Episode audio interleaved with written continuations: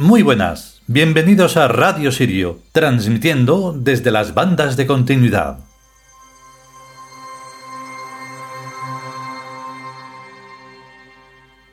Y aquí estamos, otra vez.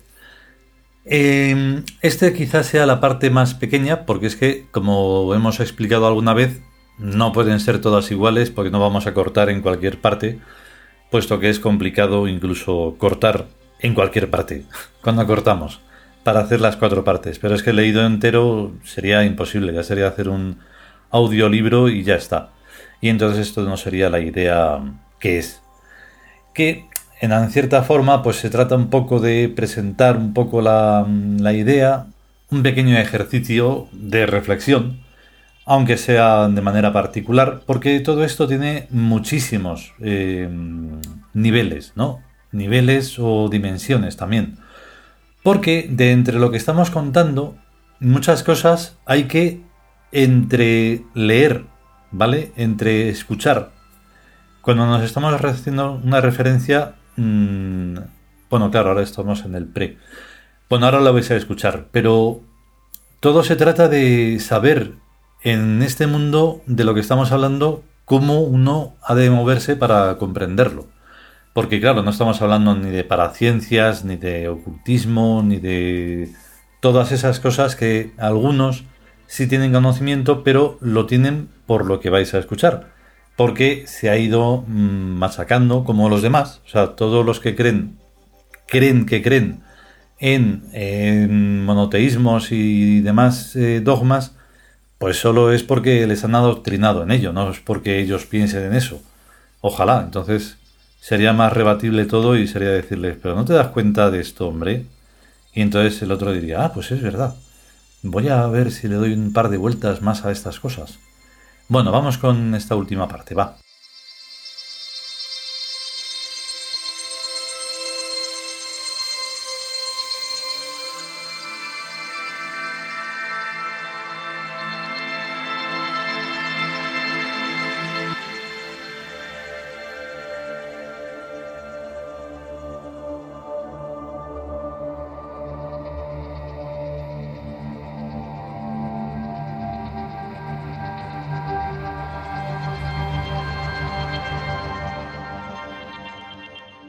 Nosotros los Tiud.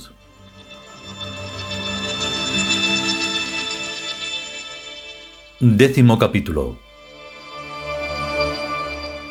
Filosofía del conocimiento. Cuarta parte.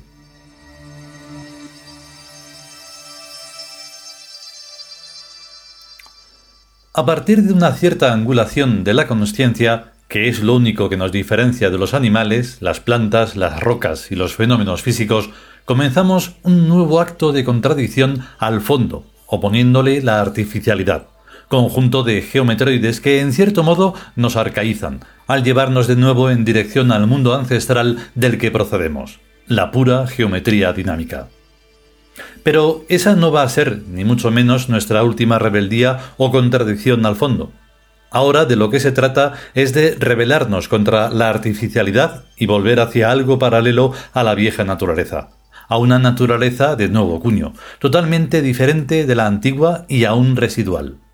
Porque esta vez contamos, además de con la sensorialidad, con un inmenso holograma de factores oníricos y arquetípicos y sobre todo porque nuestras nuevas mentes han cancelado el antiguo compromiso del devenir geométrico pasado-futuro y estamos concertando un nuevo compromiso, completamente opuesto al anterior, con el devenir imperial futuro-pasado. Observando el alma, lo que con esta actitud ahora se ve es una inmensa expansión del adentro, de su espacio interior, su tiempo interior y su consciencia de ser como éramos antes de esta actual contradicción, seres constreñidos a las insignificantes medidas del cuerpo, de escasa inteligencia, escaso volumen y escasa longevidad, estamos pasando a ser entes capaces de contener en su interior a la totalidad del tiempo, del espacio y de la consciencia. Lo que, vulgar y erróneamente, se conocía antes y ahora con el nombre de dioses.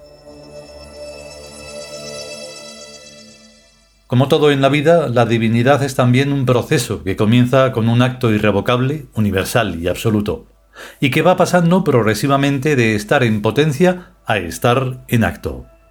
O sea que no se vuelve uno Dios de la noche a la mañana. Pero una vez que uno se lo propone irrevocablemente, ya todo va como una seda. Hablaremos de esto extensamente en algún otro sitio, y de lo vital que resulta para los dioses incipientes la experiencia y ayuda de los dioses consolidados adultos.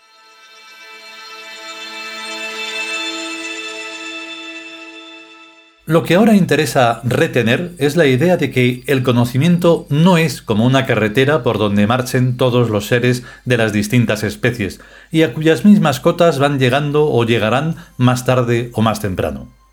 Quitémonos de la cabeza la superstición de que las hormigas llegarán algún día a inventar la bomba atómica, los aviones y la televisión. Ni muchísimo menos. El conocimiento es redondo y tiene infinitos rumbos posibles. La cosa depende del criterio que aplique cada grupo de mentes, de la elección paramétrica que se haga.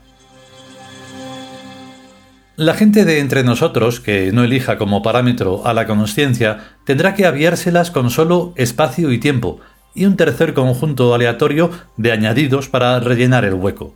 Energía, fotón, materia, electrón, movimiento, torsión, temperatura, gravitación y una inacabable serie de más cosas. Pero mientras sigan por ese camino, su estructura mental no cambiará significativamente y seguirán tan ajenos al adentro y sus posibilidades como cuando empezaron en ese rumbo. De otras gentes menos familiares no tenemos ni idea de qué parámetros han elegido. A lo mejor el color verde de las hojas y sus innumerables matices, el sonido y sus innumerables timbres, y la humedad y sus innumerables combinaciones. Lo que está claro es que cualquiera que sea la elección paramétrica, hay en todos los casos grados y acumulación estructurada de conocimiento.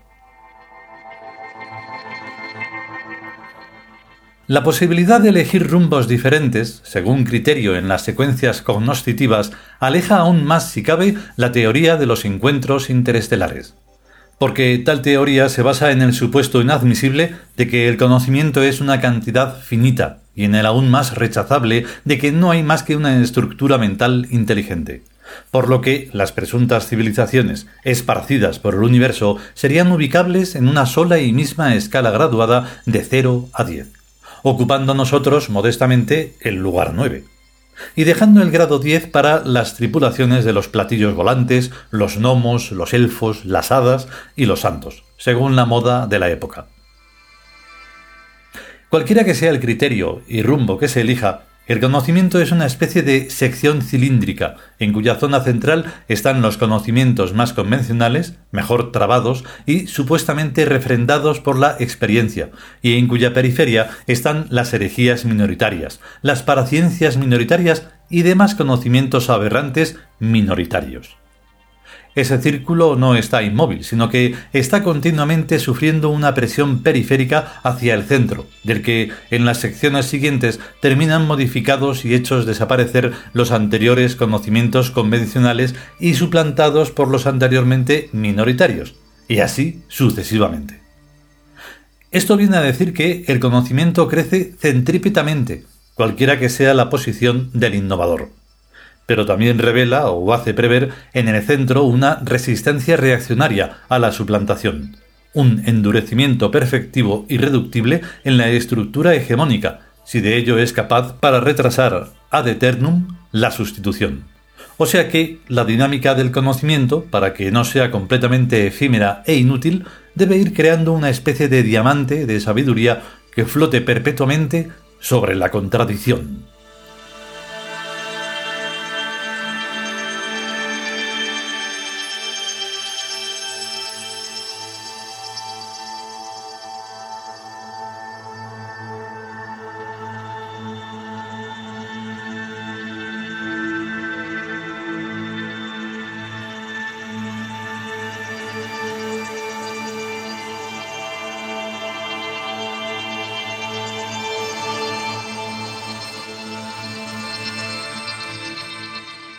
Y hasta aquí esta cuarta parte del décimo episodio, Filosofía del Conocimiento, del libro nosotros los Tiud.